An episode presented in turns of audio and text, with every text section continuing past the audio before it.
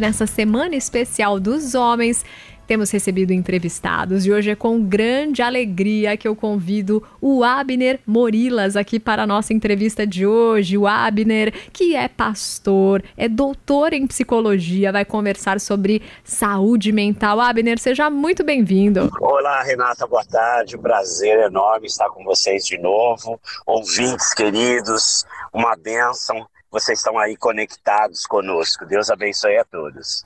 Muito obrigada, Abner. E olha, os nossos ouvintes estão interagindo aqui, querendo que você os auxilie a ter uma saúde, que uma bom. qualidade mental cada vez melhor, né? E eu acho que é muito fácil a gente saber quando a nossa saúde mental não tá boa, né? A gente começa é, a se preocupar demais, ter muita ansiedade, acho que são sinais, né, de que alguma coisa precisa ser controlada e melhorada.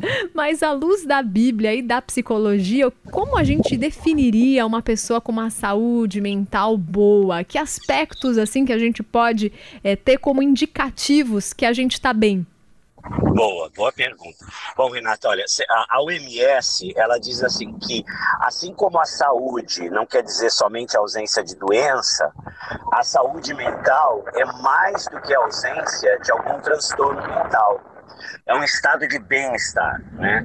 É, se você conseguir passar pelas coisas que acontecem na vida, mesmo as ruins, e, e aí você conseguir ir em frente, isso quer dizer que você tem uma boa saúde mental. Isso segundo a OMS, né? Agora, se a gente for pensar na palavra de Deus, se a gente for lá na Bíblia, a gente tem um conceito muito interessante de shalom, né? Shalom é, é, é, mais do que paz, simplesmente. A palavra hebraica, ela geralmente é traduzida por paz, né?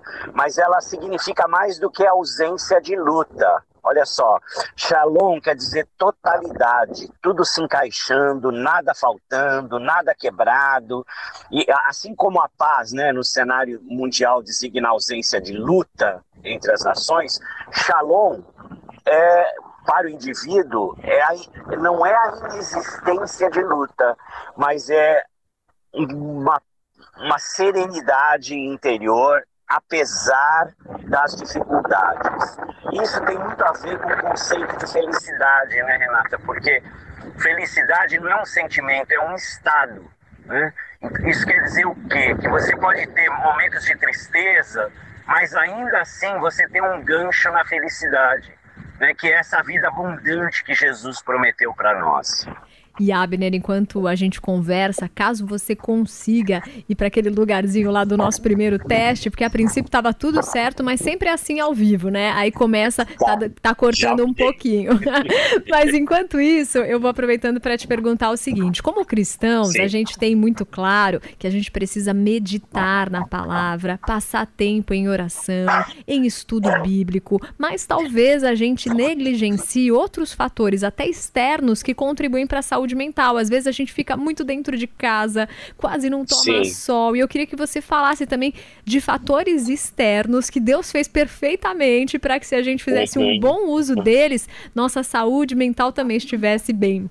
É, uma coisa importante quando a gente fala de saúde mental, a gente tem que pensar em dois conceitos, né? O conceito de autocuidado, que tem a ver exatamente com isso que você falou, a gente é, se expor à luz, não ao calor, né, mas à luz do sol, é, a gente é, ter contato com a natureza, a gente ter, um, uma, ter conexões com as pessoas, é, investir em relações, em relacionamentos, é, tudo isso vai ajudar na questão do, do, do, dessa saúde mental. Uma coisa importante nisso tudo é, olha só, a Universidade de Harvard fez uma pesquisa longitudinal de saúde, que tem mais de 70 anos lá.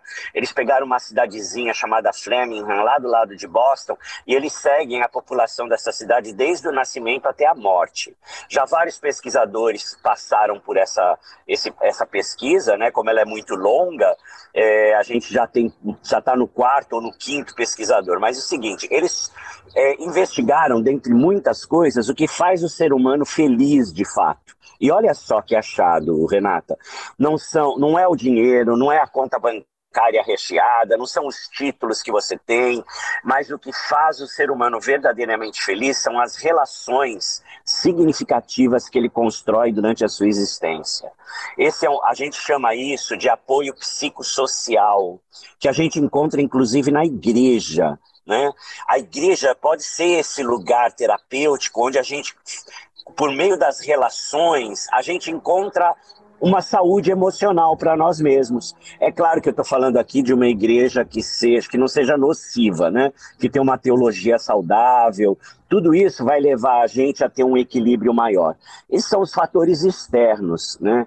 Agora, dentro ainda desse conceito, a gente tem a questão da resiliência, que é essa capacidade de enfrentar os desafios da vida de uma forma positiva. Né?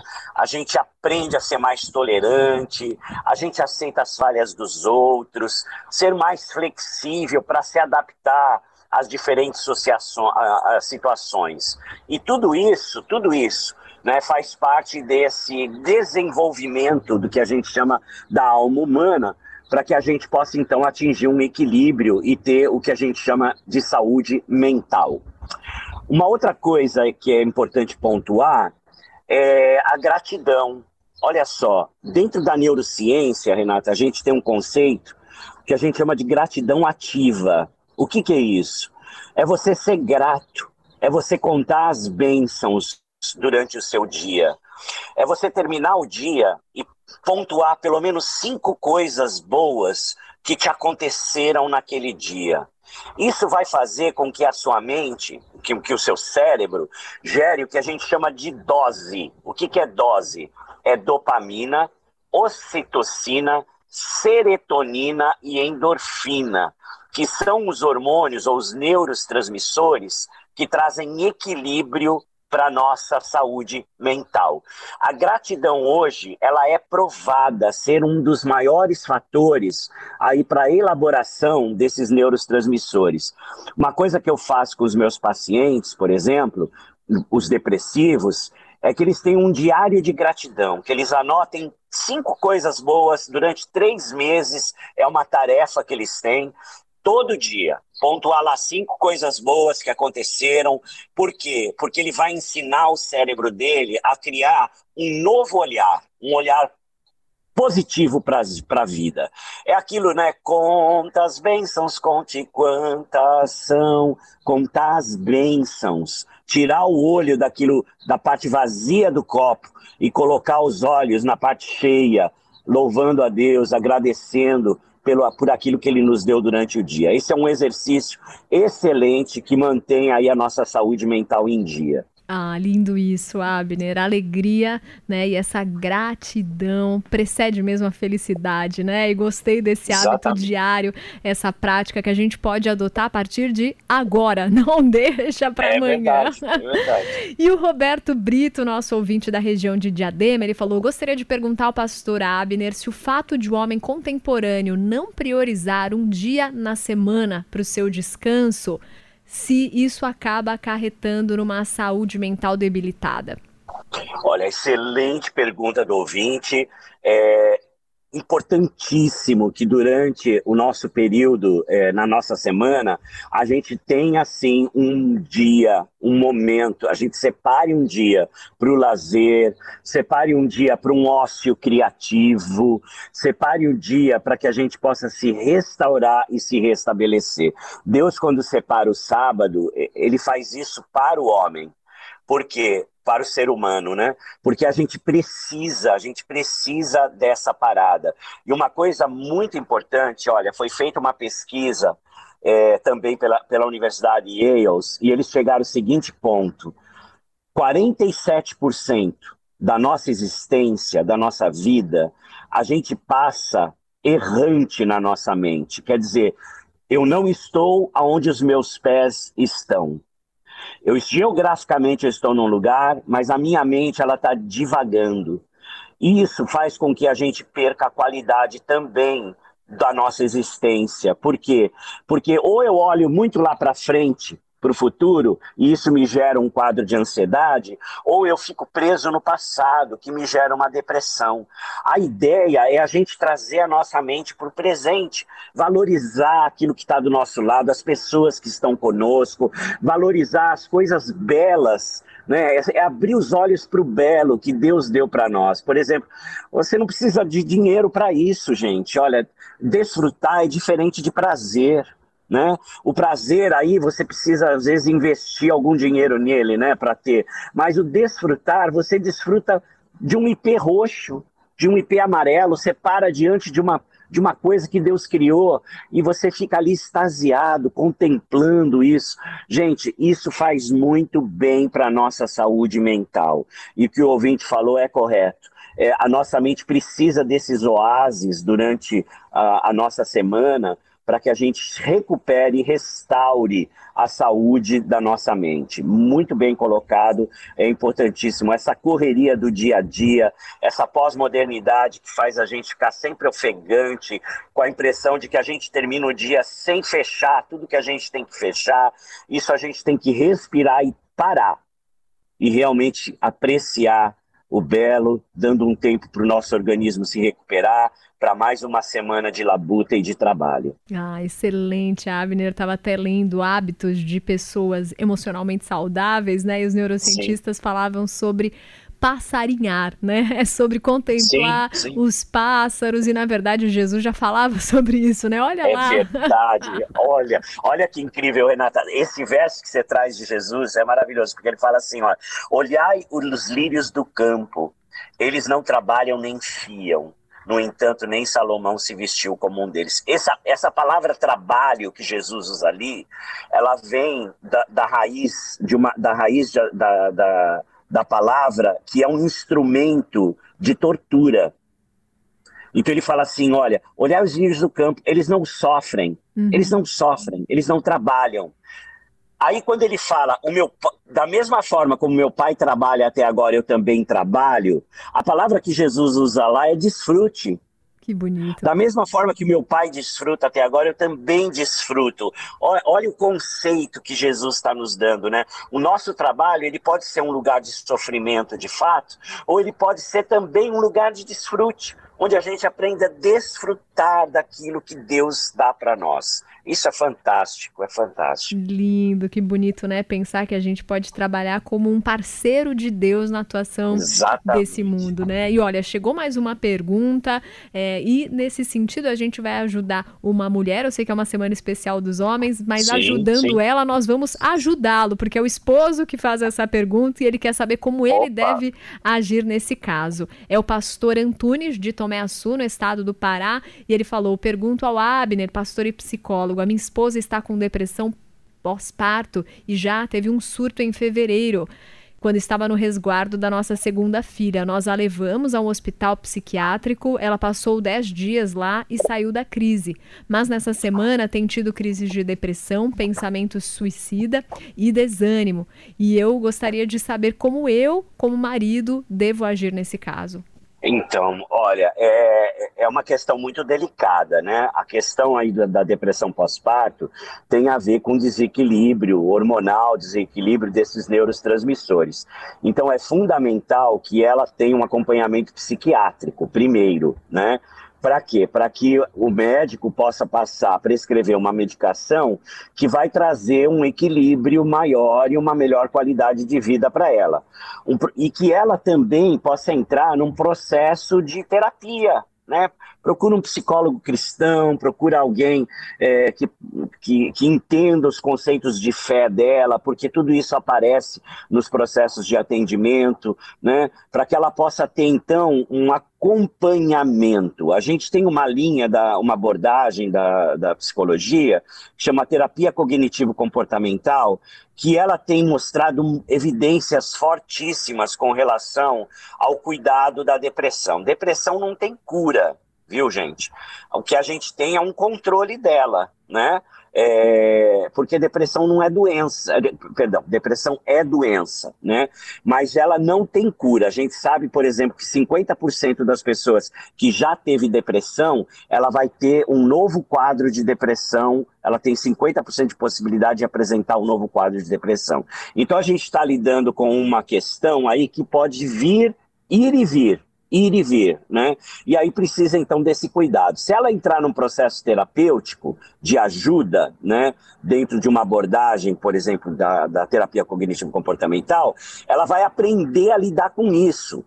Então, quando vier os sintomas, ela já vai ter um, uma forma de lidar para amenizar toda essa situação. É, o caminho aí, então, é a psiquiatria, a medicação e também o cuidado de um profissional da área da saúde da psicologia para estar acompanhando ela. E é claro, né, Renata, a questão da espiritualidade, ela também é fundamental para acompanhar essa senhora né, em oração, em leitura da palavra, é, e ajudá-la, por exemplo, a criar esse diário de gratidão, né, onde ela possa começar a olhar para ter um olhar também para aquilo que é bom na vida que acontece em volta de nós.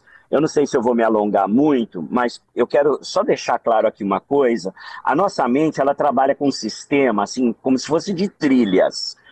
A gente, ó, imagina que você está no ponto A, Renata, você tem que ir lá no ponto B para pegar água. Entre o ponto A e o ponto B, você tem uma floresta.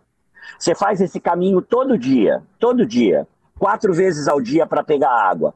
Depois de uma semana, aquele caminho que era uma floresta vai virar um caminho pisado, não é assim? Sim onde você não, onde nada cresce, nada nasce, virou uma trilha. A nossa mente trabalha dessa forma. Quando a pessoa está em depressão, ela cria uma trilha só para o pessimismo, para o negativo, ela catastrofiza o futuro. Né? Quando você começa a contar as bênçãos, por exemplo, num diário de gratidão, você vai formar uma trilha para contabilizar aquilo que é positivo. É como se você estivesse ensinando o seu cérebro a olhar para aquilo também que é bom. Isso vai trazer um alívio muito grande para a pessoa. Então, psiquiatria um cuidado essencial se ela está com ideação suicida, importantíssimo que ela passe por, por, um psiquiatra, tem um acompanhamento de um psicólogo profissional da saúde, se possível da área cognitivo-comportamental, e a espiritualidade, que o marido, como pastor, pode ajudá-la aí, é, dando esse suporte que é tão importante. E nessa sua resposta já contempla a pergunta feita pela Edileuza, que ela queria saber se você, como pastor e doutor, aconselha também cristãos a passarem por terapia com outros cristãos, né? Então já deixou claro Sim, como. Totalmente. Sim. E agora eu gostaria. E olha, a, a gente tem, uh, só, só um adendo, a gente tem o corpo de psicólogos e psiquiatras cristãos, chama é cppc.org.br. cppc.org.br. Lá você tem uma lista de vários profissionais, psicólogos e psiquiatras que são cristãos e é dividido por regiões do Brasil e por cidades. Então, se você está procurando um profissional da área da saúde que professe a sua fé e que sejam profissionais qualificados, você pode entrar nesse site cppc.org.br, Corpo de Psicólogos e Psiquiatra Cristão. Eu sou vice-presidente aqui do Núcleo do Estado de São Paulo e eu garanto para vocês que os profissionais de lá são profissionais excelentes e todo ele, todos eles muito qualificados e têm também um compromisso com o evangelho muito forte. Isso é muito importante, né? Porque como você vai abrir aquela parte sagrada do seu coração, da sua vida, sua mente, ter alguém que tem uma cosmovisão cristã é muito importante para poder te aconselhar, né, à luz da palavra. É que legal, Abner. Bom, e agora contemplando aqui a pergunta de outros ouvintes também, é, você como pastor e como psicólogo atende cristãos, mas acredito que também não cristãos que te procuram e querem, né, conselhos de psicologia, querem ser acompanhados, querem fazer terapia. Pensando aqui em ouvintes que relatam que têm esposos e que não são cristãos e veem alguns sintomas como irritação, nervosismo, nervosismo e que talvez nós que conhecemos a palavra e temos ali estratégias, ferramentas para lidar né, com esses sinais, com essas emoções negativas, como você aconselharia pessoas que não são cristãs, mas à luz da sabedoria bíblia, bíblica, né? Talvez não é, vai ser difícil colocar alguns hábitos para a pessoa que ainda não o compreendeu à luz da palavra, mas mesmo assim, que tipo de conselhos Sim. a pessoa pode receber para implementar algumas práticas para lidar com essas emoções negativas, com esse desgaste emocional? Olha, uma coisa que é muito positiva é a meditação e o relaxamento, né? É, você pode ter uma meditação cristã e uma meditação laica, né? Onde você, é, por exemplo, aprende a relaxar toda a musculatura, né, o seu, o seu corpo, o seu físico, vai a, relaxando desde os pés até a cabeça, vem para o peito, para o abdômen, para os braços, para as mãos, tomando consciência do seu corpo. Isso traz um benefício muito grande. Isso é trazer a sua mente para o presente. A gente chama isso de atenção plena. Né? É, a respiração ela é fundamental. A gente aprendeu, a, a, desaprendeu a respirar, né? O bebezinho ele tem uma respiração dia, pelo diafragma, uma respiração natural. Então a gente pode usar a respiração também como âncora para um relaxamento, né? Você presta atenção nos sons que o seu é, que o ar faz a hora que entra pelo nariz, a hora que solta pela boca. Isso tudo vai ajudar muito. Uma coisa, Renata, importante é a gente saber que entre o estímulo e a resposta, eu tenho um espaço. Nesse espaço, eu decido o que, que eu vou fazer, que forma que eu vou agir.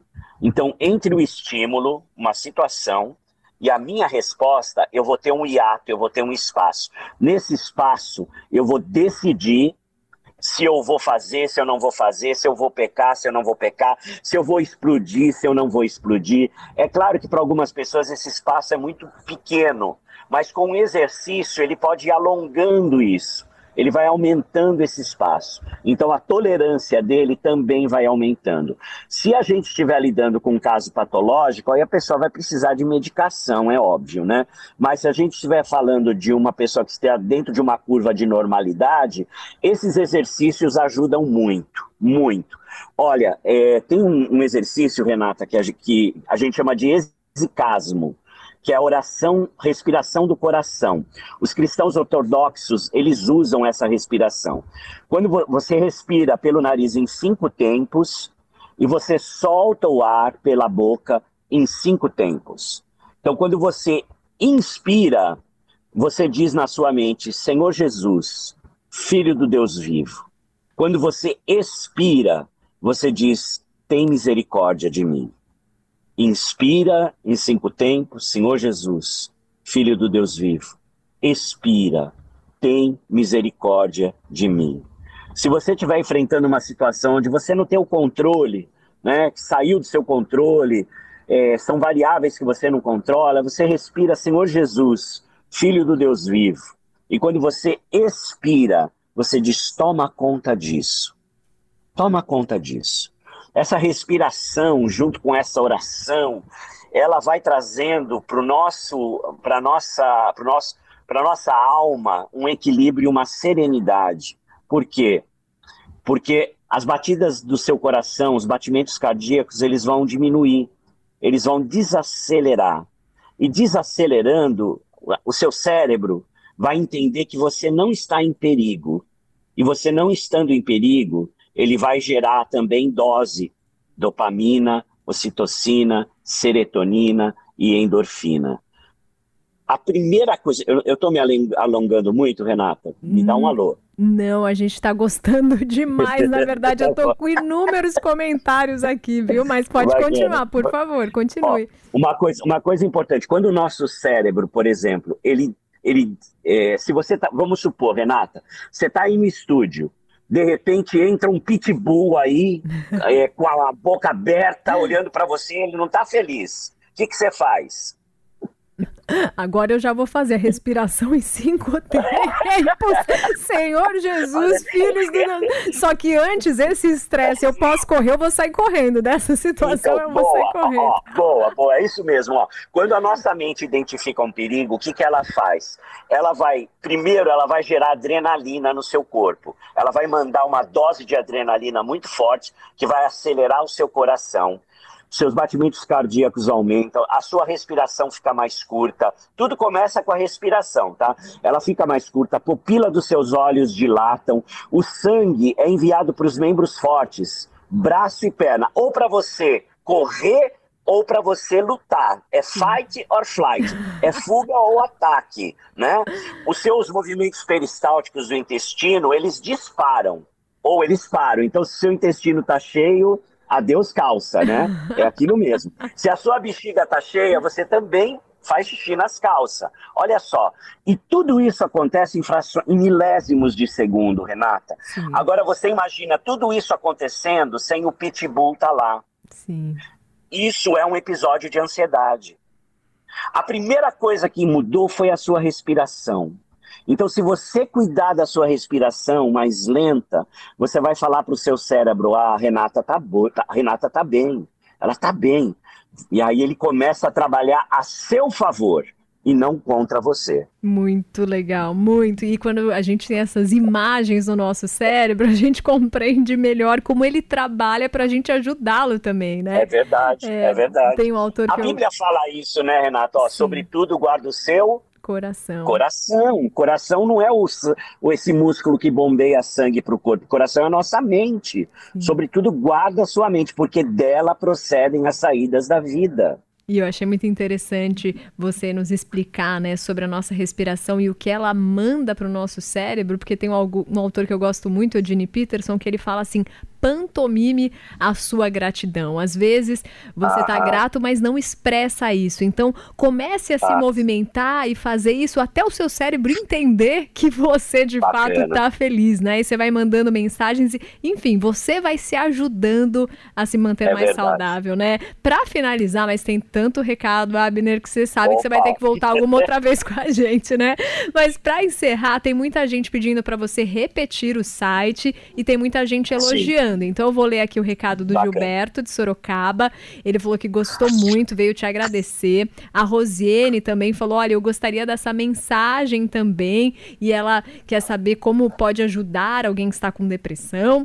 Tem o recado da Edileus agradecendo, da Ana Carla lá nos Estados Unidos. Ela falou: muito Uau. obrigada pela dica do site dos psicólogos. Muitos de nós não sabemos onde achar, isso foi muito precioso que vocês trouxeram. O Janos nos Estados Unidos falando mesmo. A Catrin em São Bento do Sul, Santa Catarina, falou: tô na escuta, muito grata por isso, obrigada por trazer esse lembrete. Roberto Brito, participação da Janaína Leite, lá de Natal, Rio Grande do Norte. Então, para fechar, eu gostaria que você trouxesse de novo o site dos psicólogos cristãos Sim. e depois onde a gente encontra mais informação do seu livro para aqueles Bacana. que quiserem também poder adquirir.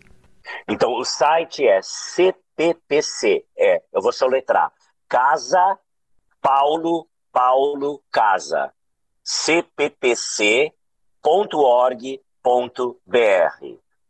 Anotado e aqui. o meu livro, isso, o meu livro você pode conseguir pelo Amazon, .br, né, .com.br, Amazon, lá você digita Abner Morilas, L-L-A-S, e você vai ver, tem, tem dois livros lá, o terceiro está saindo, se Deus quiser, em novembro, né, é a minha tese de doutorado, a, a, a, prevalência de transtornos psiquiátricos em missionários transculturais brasileiros, sai agora aí em novembro no CBM, que é o, o nosso Congresso Brasileiro de Missões, né? Vai ser lançado lá, mas você vai encontrar os dois livros aí, A Cura da Alma, e vai encontrar uh, Abuso Sexual Infantil, Prevenção, Identificação e Intervenção, que vai ajudar muito também a, ao cuidado das crianças, né? É, principalmente no Brasil. O Brasil é o segundo país com maior índice de abusos sexuais de crianças e adolescentes do planeta. Então a gente precisa aprender a ensinar as nossas crianças a se defenderem desse mal terrível que assola a nossa sociedade. É verdade. Então no Amazon você pode encontrar. E você, se você digitar lá Abner Morilas no Google, você vai para o meu site que é gaip, G-A-I-P, traço saúde.com.br. Lá você também pode adquirir o livro Gaip, G-A-I-P, saúde.com.br.